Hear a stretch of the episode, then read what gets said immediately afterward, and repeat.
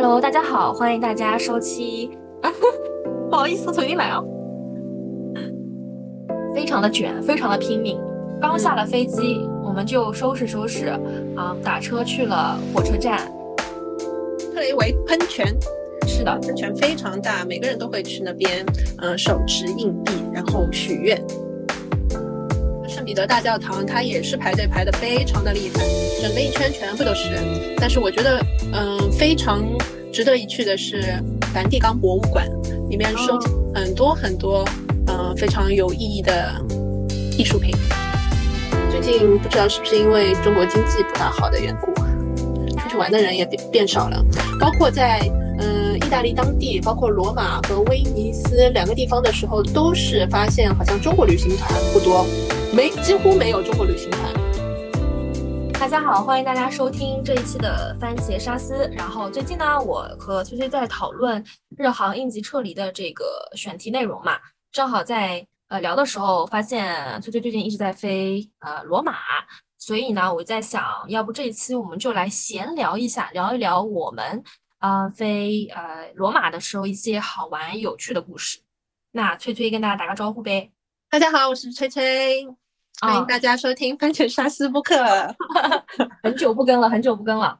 对。然后呃，我我其实最近呢很少刷朋友圈，但是每次刷朋友圈更新的时候，都能非常精准的看到你出去玩的照片，真的是太羡慕人了。然后特别是你之前去悉尼的照片，然后。好像有很多小伙伴，然后你们当中肯定有个小伙伴特别会拍照，拍的特别就是摄影师一定要带好，嗯，太厉害了，完全就是《花儿与少年》这种综艺感的花絮照。还有就是我最近知道你飞两次罗马，对对，没错，就是连飞了两班罗马。知道为什么我知道呢？是因为 有一天我跟费在聊天的时候，他说他给你订了张票。对对对对对，嗯。这个故事非常的曲折离奇，对，第一次的时候订了票，然后因为也没有人陪我一起去，然后因为大家知道意大利这个，嗯，呃，小偷啊之类的这个环境不是特别好，所以突然之间就不敢去了，你知道吧？然后第二次一出班的时候就快点快点联系了小伙伴，嗯，对，然后正好有人陪我一起去嘛，然后这个威尼斯的这个行程就定下来了。哦。所以当时你是在飞航班之前，你就特别想去威尼斯，你之前没有去过是吧？对，之前没有去过，而且有呃，就是因为这个疫情的原因嘛，就好几年大家都没有去成过威尼斯，所以我特别的向往。其实我之前飞呃罗马的时候也特别想去威尼斯，当时我也是在飞机上，然后带着大家就一个一个游说大家跟着我一起去威尼斯玩。对的，对的，因为去威尼斯其实就是时间还挺紧张的。就路程就是路上时间就是特别的长，然后很多人就比如说飞累啦，都不太愿意。然后最近就是过夜的这些机会也比较少一点，所以说非常难得，我觉得。哦，我知道了，因为快要到春运的时间了，所以很多航班它驻外时间变短了，对，班次就很快。对的，对的，没错。嗯，那你们最近这个航班上应该人还蛮多的。对了，最近最近这个飞意大利的这个航班上几乎都是全满的，然后又多了一些从地方飞到呃意大利的这些航班，就加班嘛，春运嘛，就因为。哦，你是说不是以上海为始发地，比如说前面再接一个温州啊，温州到上海哦，我记得很清楚这个航班。对，其实飞呃飞呃罗马的时候，呃航班上的温州人还是挺多的，嗯。对对对对对，温州人就是嗯做皮具的嘛，然后好像跟嗯意大利的关系还比较的密切一些。然后那个时候我们去温州的话，他们国际航班我看一天就只有两条，就一个到罗马，还有一个就到米兰。对，而且在罗马其实也有很多温州人做的生意做得非常非常的不错。然后就像你刚刚说的皮具，然后还有一些服装纺织，就跟你说的。嗯，可能呃，米兰嘛，时尚之都嘛，然后在服装啊、皮具啊这一块儿，然后呃，温州人，然后他们也是嗯，比较的呃，吃苦耐劳，对对，然后也很团结，所以呃，在航班中的话，我觉得大家还是呃，大家子出门的特别特别的多，对，包括这一点的话，你知道他们最喜欢带什么东西吗？最喜欢带什么东西？吃的吗？特产吗？不，我告诉你，他们最喜欢带电饭煲。电饭煲哦，对，我知道温州米糕很好吃。对，他们几乎就是每个家庭上来都有一个电饭煲。哦，然后温州人的话，我这次到威尼斯也是的，本来想买一些就是冰箱贴啊这些小玩意儿之类的，然后去了一家店，店里面坐着一个老板，看起来有点像华人，我就直接跟他用中文沟通，结果好像嗯那个老板就是温州人，实际上就是在意大利的温州人真的是很多的，听说温州的通用货币是欧元，嘛，每个欧元区，嗯，对。嗯，其实，在这个温州人，他可能并不是仅仅在意大利，其实，在欧洲应该也有很多。那应该是的，嗯。然后，呃，我记得印象还很深的时候是，呃，每次到了罗马之后，有一个酒店的接机师傅，我不知道你对不对这个师傅有印象？他每次对我们乘务员都好热情的。对的，印象非常深刻。每次去的话，他就。嗯，岁数蛮大了，然后他会帮我们拎行李啊，然后摆放整齐，然后还会嗯非常热情的跟我们打招呼，my friend，my friend，他每次都这样。对对对对对对对。嗯，现在还是那间，还是那个酒店，对吧？嗯，疫情之后就换过酒店了。嗯，其实前面说到这个航班嘛，我还想到那个时候我不是游说大家去威尼斯玩嘛。嗯。然后，呃，其实是我自己比较想去威尼斯，所以我又不太敢自己一个人去，所以就当时，嗯，就是呼朋唤友，在航班中广结善缘，跟大家说威尼斯怎么怎么好玩，我们得去一趟。嗯，对对对。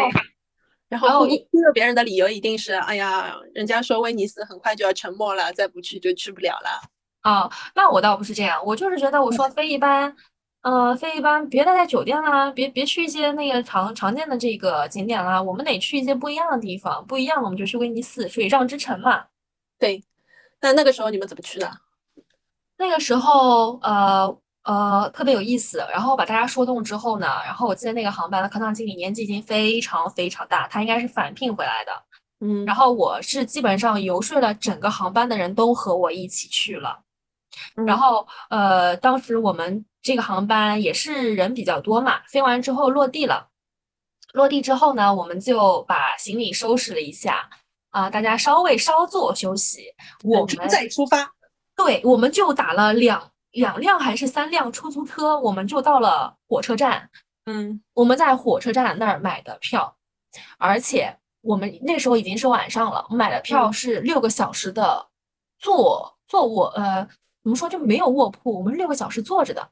天呐，我的妈呀！然后我当时觉得自己 很对不起空班经理，太厉害了。因为我觉得他年纪有点大了，你知道吗？但当时好像是没有别的选择了，所以我们只能选择坐着了。但是好在就是晚上去威尼斯的这个列车，它其实是没有什么人的，所以基本上我们就是非常的卷，非常的拼命。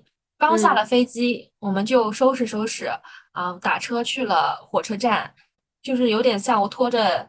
一大老小全全体全体成员，然后冲到了火车站之后买了票，而且是坐着去了威尼斯。然后好在就是，嗯，那你们倒挺团结的，真挺团结的。是，现在我想想，我都觉得我这事儿做的可真勇啊！我怎么敢啊？然后，然后还好就是在火车上，就是人火车上人不是很多，然后我们就嗯啊七倒八歪的就就就睡下了嘛。然后六个小时之后。我们去的太早了，到那儿凌晨去的是吧？对，凌晨去的，然后到那儿差不多，呃，下来之后雾蒙蒙的一片，刚出火车站雾蒙蒙的一片，因为太早了。然后我们吃的第一顿我还印象非常深刻，是麦当劳，就是在出站的时候吃了顿麦当劳。嗯，所以你那个时候是你这次的话是怎么去呢？我跟你说，我也是的，我也是疯狂游说我们的组员，然后就是在上海先敲定，就是啊哪几位要去的嘛。然后我们在嗯去的路上就已经通过一个呃国内的 APP，然后订完了一个车票，也是半夜里的车票。然后到那边是早上凌晨六点，但是我们比你们稍微好一点，我们是坐的卧铺。然后卧铺是八个小时，然后我们八个小时躺到那边，然后稍微有点精力，然后再开始我们的旅程嘛。嗯，你的卧铺是是有一张床吗？还是有床的？它就像宿舍那种上下铺一样，但是它是那种简易的板隔出来的，它一共有三层。卧铺的话，它是三到五个旅客才可以选择卧铺，最少三个，最多五个。它的包间好像不同的。哦，嗯，然后还提供早餐，有一杯简易的 espresso，然后还有哇，一些你们好棒啊！乌沙那你票价多少啊？啊。票价还记得吗？票价我记得的，然后它是一整个包间是二百五十几欧，然后算下来人民币的话应该是七百七百左右。哦，然后我们回来的时候也是坐的也是坐的火车，然后回来是快一点，四个小时左右的快车，然后价位的话是跟卧铺差不多，因为它快嘛，也是一百块左右每个人。嗯，还挺好的。嗯，对。因为去的时候早嘛，六点多，然后玩到下午，几乎就把威尼斯那个岛几乎都玩遍了。其实还可以，嗯。所以你们到了之后，你们的安排是什么呢？嗯，其实我们也没有在之前就进行详细的规划，就是到了威尼斯当地，然后看小红书。研究，然后哪个景点离我们的火车站比较近，然后先走去那个最近的景点。然后我们的第一站是圣马可广场，看了那个圣马可大教堂，然后到嗯旁边的海边去看了一眼，然后就去了下一个景点。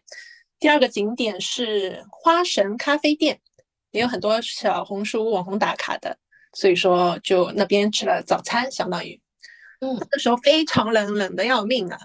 嗯，那你们呃有没有坐那个贡多拉呀？有贡多拉的话，我们是三个人坐的。呃，一开始做好攻略的话，就是说是八十欧到一百欧左右，三十到四十五分钟。嗯，贡多拉都是因为是人工划的嘛，而且到了威尼斯不去做一做贡多拉的话，感觉有点亏。我们没有做，我们当时没有做，因为我们人实在太多了，不知道该怎么做，那条船怎么做。但是我其实是有点，当时是有点后悔没有做贡多拉。那它是，比如说你从一个点上跟下，就是一圈，它是嗯起点跟终点都是一样的吗？你可以跟他谈的，这个都是可以跟他谈的。然后包括嗯，我们后来还发现一个嗯诀窍，就是有的人如果行程不太满足这个条件，时间不太够的话，还可以去他们有一个沉船书店，沉船书店外面啊。它有一个免费的可以打卡的贡多拉，可以上去拍两张照片。我印象还很深刻，是你有一张照片，我觉得拍特别好，是你坐在你坐在了这个很多的书的上面，你还记得吗？对，这个呃很多书呢，它就是刚刚所说的那个沉船书店，沉船书店，然后它就有。两个机位嘛，一个是那个贡多拉，还有一个就是把所有书都摞起来坐在上面的一个机位。去的时候还有很多人在排队拍照，世界各国的人都知道这个机位了。哦，怪不得，我记得那个时候就没有这个沉船书店，就完全错失了这个照片机会。我看到你拍的时候，我觉得拍的太好了。对，主要这个沉船书店，我觉得它也是卖卖纪念品啊为盈利吧。不然的话，好像生意不太好的样子。嗯，而且我印象里还很深刻，就除了贡多拉之外，其实还可以坐水上的这种，呃，嗯，不知道是不是电动还是怎么样的一个一个一个船，它是可以去外岛的。你们去了吗？外岛没有去，外岛的话时间不够，我们那个时候。然后他们那个船好像，嗯，我们研究下来，它有一个叫水上出租车，好像那个最贵。但是它开的快，哦，但是你说的这个水上出租车也只是，比如说是在它比较宽的水道，对，可能是大运河之类的才可以开。哦，哎，那那种小的贡多拉是不是只能在小巷里面穿越，还是说，呃，像这种大运河它上也是可以可以行驶的？嗯，我们看的话就是。小小的这种水路有很多贡多拉，然后那个，嗯，里亚托桥那边的大运河好像也有贡多拉的码头的，还有包括包括之前做攻略的时候发现，就是大运河从左边运到右边有这种渡河的贡多拉，渡河渡一次是两欧，如果想要体验一下的话，可以坐那个贡多拉。哦，嗯，虽然我没有坐贡多拉，但是我不得不说一下，我是去坐过他们的水上交通去外岛的。嗯，其实有两个比较有名的岛，一个就是布拉诺岛，它其实是一个渔村，然后这边的渔村它把它的房子涂得非常的漂亮，五颜六色，那个时候就是还蛮吸引大家拍照，也很出片。嗯，另外一个是莫拉诺岛，然后它是一个比较有名的制作玻璃的一个小岛，它这两个也是比较有名的。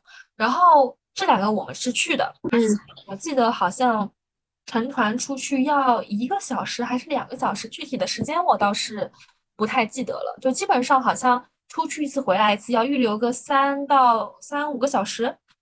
嗯，我印象是，呃，当时我们有预留了这个时间，所以我们就去了。嗯，我是听说了一个叫玻璃岛，还有一个叫彩虹岛，是吧？对对对，他们的这个花名就是这个。嗯，然后，嗯，在威尼斯给我印象还有一个非常深刻的地方，就是它不是我们就走那些歪歪扭扭的小巷嘛，其实我们也不知道自己走到哪儿了，因为我们都是我们是勇士，我们就是 那个时候好像也不是那么流行小红书，也没有这些攻略吧。对，就靠十一路走到哪里算哪里。对，我们就是走到哪里算哪里，因为我们来太早了。然后呢，就是旁边也没什么店开着，然后我们就到处逛。嗯，我印象非常深的就是那个面具，它有好多好多卖面具的小店。对对对对对，嗯，包括这次去的时候，正好，嗯，一月二十八号是他们狂欢节的开幕，当天的话还在那个圣马可广场。会有很多就是穿着这些华丽的衣服啊，然后华丽的服饰啊，戴着各种各样面具的这些人嘛。然后，哎呀，我们正好没有赶上，我们是二十九号去的时候就已经只能看到人家满满地狂欢之后的狼藉。哎，然后早上的话，很多人在扫垃圾。他们这个的狂欢节是应该是持续一段时间，他可能是晚上。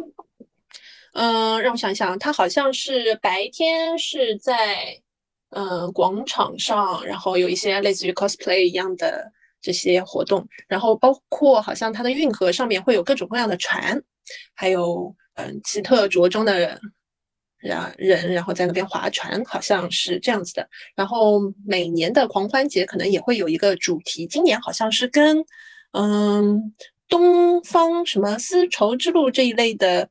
主题有关的东方丝绸之路，好像是。啊。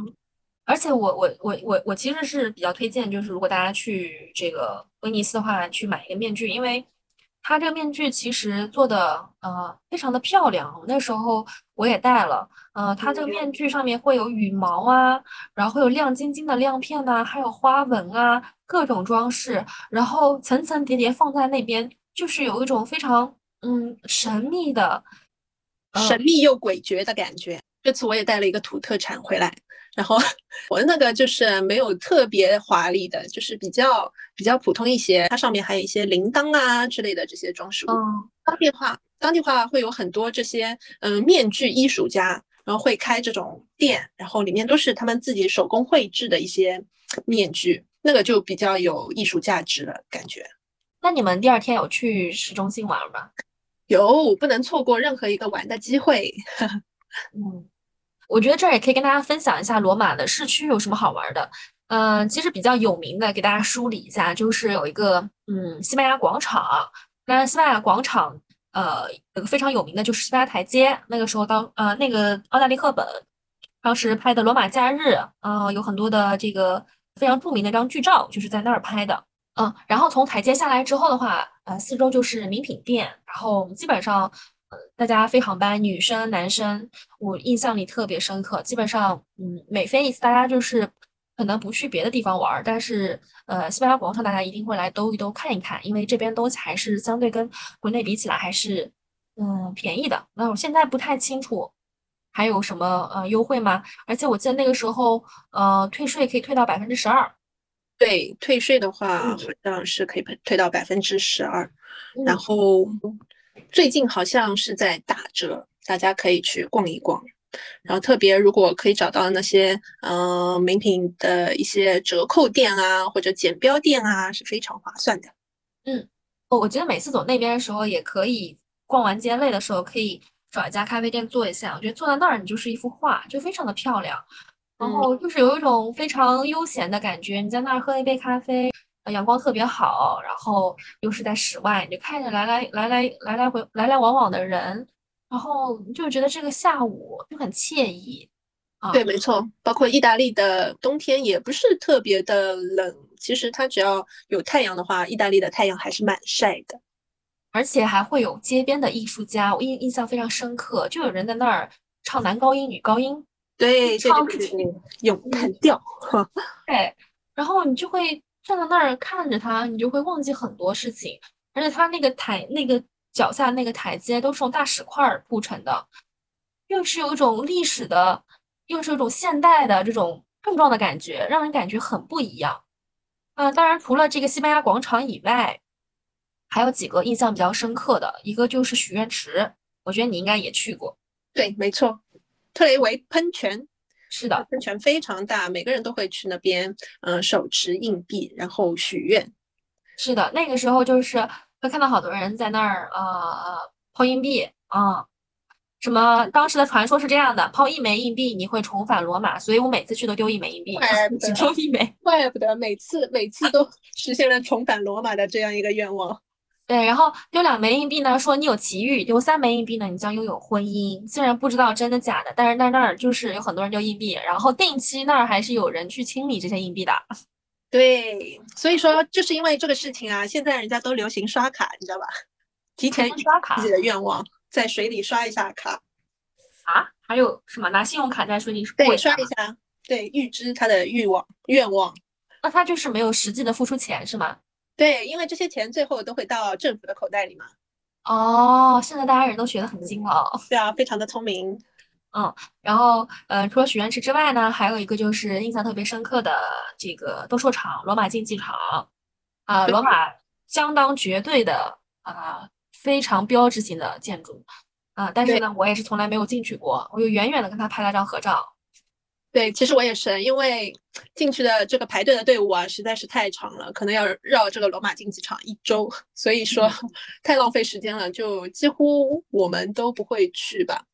但是其实还是比较比较有历史意义的，还是值得进去看一看的。如果去旅游的话，嗯，那除此之外呢，还有一个是圣彼得大教堂啊，然后它是在这个。梵蒂冈城内的，因为梵蒂冈这个小国家，它其实是被罗马给包围起来的，嗯，所以有的时候，嗯，在特定的日日子是可以看到教皇出来的，嗯，对对对，包括这个圣彼得大教堂，它也是排队排的非常的厉害，整个一圈全部都是人。但是我觉得，嗯，非常值得一去的是梵蒂冈博物馆，里面收藏很多很多，嗯，非常有意义的。艺术品，包括那个《创世纪》，对，没错，米开朗基罗的《创世纪》就是在梵蒂冈城内的。是的，是的。我总的来讲，我觉得罗马，然后威尼斯都是非常非常值得一去的。那其实除了这两个地方以外，还有很多有意思的地方。因为我之前呢，呃，有遇到乘务员，他们去这个佛罗伦萨，嗯，包车去佛罗伦萨。对对对对对，嗯，还有就是呃呃五渔村，五渔村是我一个非常好的闺蜜跟我说的，他们也当时是坐着这个嗯火车去的五渔村，然后它好像是在意大利的北部的一条海岸，这一条海岸这条海岸上面应该是有五个五个类似于像渔村一样的小小的一座一座的，你沿着这个河道去，沿着这条步道去走的时候，你可以。看到非常漂亮的海岸线，然后，呃，然后还有它的房子也是很像是五颜六色的小盒子一样。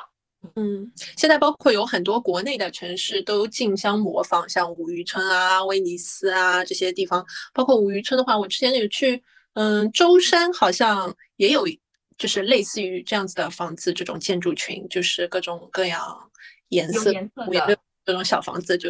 当地造出来的嘛，然后包括威尼斯也有什么，嗯，大连好像也有威大连威尼斯，好像包括呃澳门也是差不多的这个样子，但是几乎都是模仿意大利那边的城市，然后包括之前去那不勒斯也是，那不勒斯也是风景极佳，嗯，所以当时呃有一段时间就是特别迷恋，说如果有个假期的话，其实罗马。啊，其实意大利还是非常适合，比如说有半个月的时间，沿着它这个海岸线一直开，然后自驾玩儿，我觉得应该是啊，让人感觉印象特别深刻的一个地方。对，其实我感觉意大利的话，嗯，跟团的话就没有办法享受到就是更惬意的、更自由的一些自自由行的那些时间，所以建议还是自己去，可以规划好在每个城市待的时间。嗯，是的，所以我觉得，嗯，这个地方还是蛮推荐大家可以去玩看看。我觉得乘务员应该。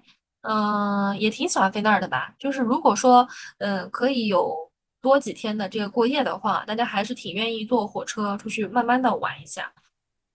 对，因为这次是我头一次接触，就是意大利的，嗯，火车，感觉一开始感觉还是有点心慌慌，因为毕竟没有做过。然后后来感觉好像也没有大家说的那么多什么比较危险啊。比较吓人的这些场景，因为包括之前我们有听说过，也有一些不法分子去冒充警察，然后对成员进行一些嗯诈骗啊之类的。反正听说就比较吓人，然后实际操作起来好像也没有嗯这样。嗯，对，其实去欧洲，其实你这样讲，我也提醒到我一点，就是很多欧洲的。嗯，一些国家还是会有一些比较危险的地方，就你刚刚说到的不法分子。当然，除了被人抢手机啊，然后抢相机啊之外，各种东西，对吧？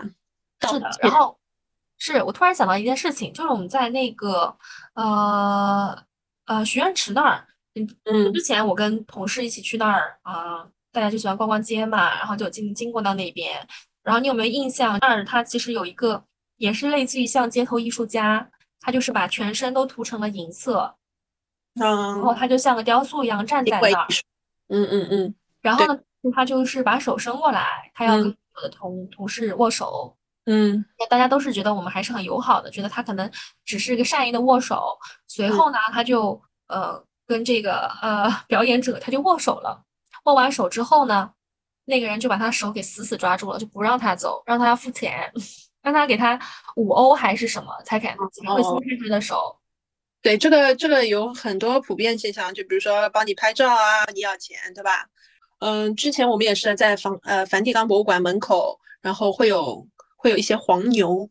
会比如说啊，帮帮你买票啊，然后你带你直接进去啊之类的。要是你不愿意在门口排队的话，可能就会上了他的当。实际上，你要是嗯买了他的票，钱给他之后，他就会消失不见的。所以这种就是一些小小的诈骗手段，不要轻易的相信当地这些人哦，还是要提高警惕。对，我还想到一件事儿，就是也是在这些景点的地方，就是。有老外他去卖那些手环儿、手链，嗯嗯嗯嗯，对，然后他就会呃让你手伸出来，他就会突然间给你套上，套完之后就问你要钱。对对，强买硬卖。对，嗯，所以其实还是要出门在外还是要注意安全，特别是欧洲这些地方吧。嗯嗯，希望大家还是要胆子不是很大的话，还是要带着自己同行的伙伴一起出行，这样会比较好一些。哎，其实我是一个胆子比较小的，所以这个是为什么我要游说大家跟我一起出去玩儿。我我基本上，呃，我觉得我可以一个人出去玩儿，但我会有一些担心，一个人如果遇到一些情况，还是，呃，挺危险的，对吧？嗯，对。首先，首先我感觉自己一个人出去玩的话，手机电量一定要足，要带个充电宝，嗯，保障自己安全的首要首要条件。然后其次的话，就像。之前我第一次想要去，嗯，威尼斯的那个时候，不是让菲菲订票嘛，就是因为他跟我说，他说有有很多小偷的，你要自己注意安全啊，每个人都这样这样跟我说，所以我就不敢了，一个人去。嗯，对，是的，因为呃，威尼斯离梵呃离罗马还挺远的，差不多呃四百公里吧。我突然你讲到这个，我就想到一件事儿，就之前呃欧洲很喜欢罢工嘛，就动不动就罢工。我记得我之前听到的故事就是有个乘务员。有有两个乘务员吧，他们那时候去了威尼斯玩儿，然后正好罢工回不来，打车再回来再飞回来。我不记得具体他们花了多少钱，我印象里好像是两个人花了一万块，实际上还真的是挺远的。就如果遇到这种情况，还是蛮吓人的。对的，对的，不能保证有什么万一的事件发生。最近最近回来都是人还满满的。嗯，但是最近好像，嗯嗯，意大利来回的话，中国籍旅客就不是特别多。最近都是意大利籍旅客啊，还有韩国旅客特别多。去程和回程都是这样子的旅客构成啊。最近不知道是不是因为中国经济不大好的缘故，出去玩的人也变变少了。包括在嗯意大利当地，包括罗马和威尼斯两个地方的时候，都是发现好像中国旅行团不多，没几乎没有中国旅行团，零零散散的个人旅客比较多。还有别的话都是日本旅客，包括韩国旅客旅行的会比较多一点。嗯，好像有点 sad。哦，那就是最近春运的话，你们有感觉到明显的春运吗？嗯嗯，最近春运的话，是因为国内的这些嗯航班会明显的增加，会飞的比较多一点。然后国际的话，几乎都跟原来差不多。嗯，旅客人数的话没有特别的多，但是会增加一些地方到国际的一些航班。就比如开了一些，嗯，杭州啊、南京啊，还有山东一些地方的始发的航班会比较多一些，可能也是因为地方政府会给予一些相关的支持吧。哎，但是我看最近又飞澳洲，又飞罗马，接下来又要去澳洲，那我觉得你的航线还蛮好的。嗯，我的班本来就还挺好的，然后签证的话，因为。呃，我是美签的，然后美签美国航班的话，会相对于呃澳洲啊和欧洲的航班会稍微少一点，所以几乎都在飞这些旅游航线。旅那美国现在恢复的怎么样了？美国的航线？嗯，美国的航线恢复的，我觉得不尽如人意，因为现在几乎每个地方、每个城市都是一周一到两班。然后原来的话，可能是每天都有一到两班，所以相对疫情之前的话，恢复的还不是特别的好。我感觉今天也聊的差不多了，我觉得这个就是我们以上今天的所有内容啦。希望大家喜欢像今天我们这样的闲聊。如果有更多想要了解的，也可以留言告诉我们。最后呢，祝大家新年快乐！也希望大家在新的一年里龙行达达，前程朗朗。愿所求皆所愿，愿所盼皆可期。谢谢大家，嗯，那就下次再见喽，拜拜。